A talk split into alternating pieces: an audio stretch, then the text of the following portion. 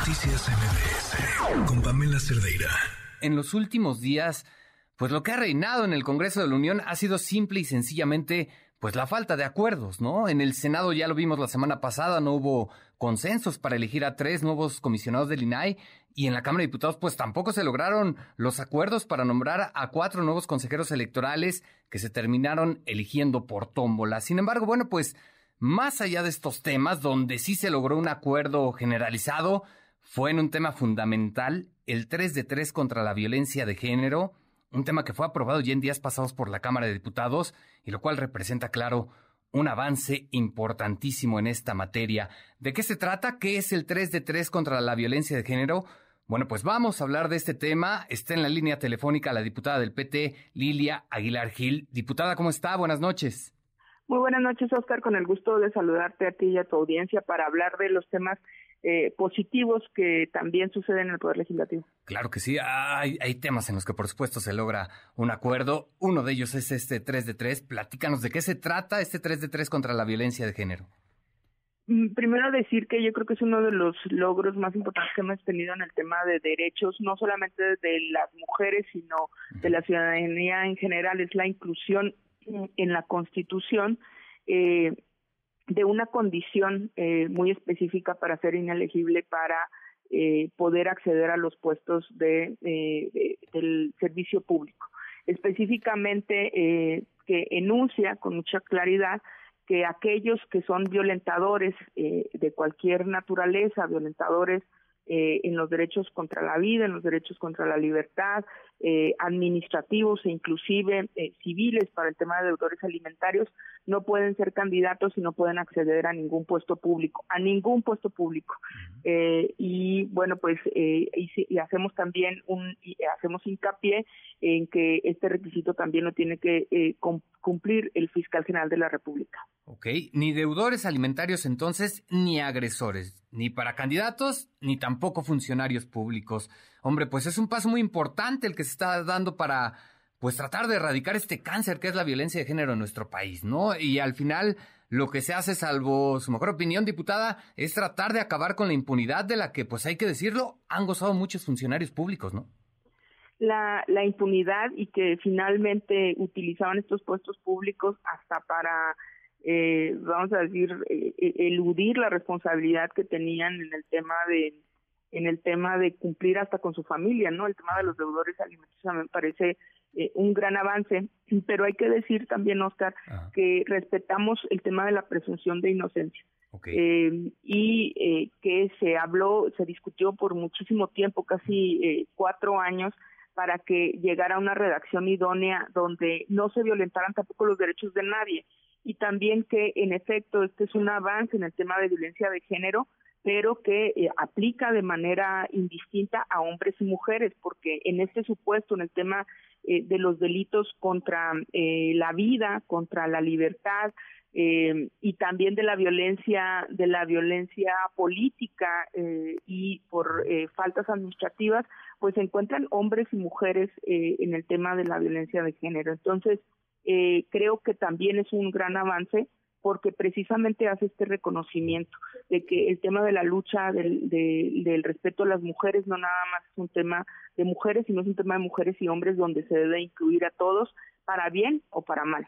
Eh, eh, y el tema de la presunción de inocencia para nosotros fue un tema muy relevante porque, bueno, pues precisamente había quien tenía dudas, el diputado Gerardo Fernández Noroña tenía dudas, las, las expresó en tribuna para que eh, este tipo de, eh, de derechos a favor de las mujeres, bueno, pues no sean utilizados tampoco para perseguir políticamente a nadie y por eso quedamos que en la redacción se tenía que decir que tenía que ser una vez que hubiese sentencia firme. Es decir, tampoco a nadie se le va a perseguir si no tiene un debido proceso y si no tiene una sentencia firme que lo acredite o la acredite como un eh, eh, como un ejercitador de violencia de género, vamos a decirlo de alguna manera. Claro, me parece importantísimo aclarar esto porque fue justo lo que se dio en el debate, ¿no? No se trata de perseguir entonces a los hombres y que al final, bueno, pues el que nada debe, nada teme, ¿no? Así es, y, y, y que no sea esta, eh, este tema de derechos un arma política para, para perseguir a nadie, ni, ni a los hombres, ni a las mujeres, ni a la oposición, ni absolutamente a nadie, que sea una acción eh, afirmativa que finalmente erradique esta práctica eh, donde la gente que con, con mucha violencia, hombres y mujeres, eh, este, han actuado y han servido eh, en la función pública, pero sobre todo que han hecho políticas públicas en contra de las mujeres. Eso es muy importante. Por eso eh, el, el grito era ningún agresor ni ninguna agresora más al poder. Perfecto. Bueno, pues es un avance bastante importante. Aún falta que pase por la aduana del Senado, ¿correcto? Así es pero yo estoy segura y esperamos que así sea. Vamos a tener una visita en el Senado la semana entrante eh, que pasará sin problema porque fuimos muy cuidadosos en la redacción. Como te digo, yo entré en esta legislatura, tenemos un año y medio en estas modificaciones constitucionales porque sabemos que la Constitución, bueno, pues es eh, la carta magna y tenemos que ser cuidadosos de la redacción que hacemos, pero eh, eh, también tenían ya los tres años anteriores. Entonces ha sido un trabajo eh, cuidado constitucionalmente y legislativamente. Perfecto, y bien lo dice diputado, una legislatura que se ha eh, preocupado precisamente por trabajar en materia de paridad de género y también en combatir la violencia, ¿no? En materia, en materia de género. Pero bueno, hay que estar pendientes de lo que ocurra con esto, pero al final, en este combate todavía existen algunos pendientes precisamente, ¿no? Muchísimos. Parte de, de, lo que tenemos pendiente justo en este grupo que nosotros hemos denominado de igualdad sustantiva, eh, están pendientes el tema, por ejemplo, del derecho a decidir o, de la salud, eh, de la salud em, reproductiva de las mujeres eh, y muchos otros, por ejemplo, el tema de, de el reconocimiento o no del, del, del trabajo doméstico, eh, hay 268 pequeñas y grandes reformas pendientes en la Constitución en el tema de derechos de las mujeres. Hombre, pues bastante, bastante trabajo en materia de paridad lo que van a tener en el Congreso de la Unión. Ya veremos qué es lo que ocurra con esta propuesta. Eh, eh, no se trabajó entonces en conferencia, pero ustedes van a hacer una visita al Senado tratando de sensibilizar para que salga lo más pronto posible, me imagino. Así es, y buscando aliadas. Mira, esta, esta reforma constitucional fue inédita eh, logró los votos unánimes de todos los grupos parlamentarios, eh, excepción de algunas abstenciones, este, pero eh, casi 455 votos a favor. Entonces, creemos que el cuidado que pusimos eh, para que sea una reforma eh, impecable eh, se va a resolver también de manera positiva en el Senado. Bastante amplia la mayoría por la que fue aprobada. Ya veremos qué es lo que ocurre. Dígame.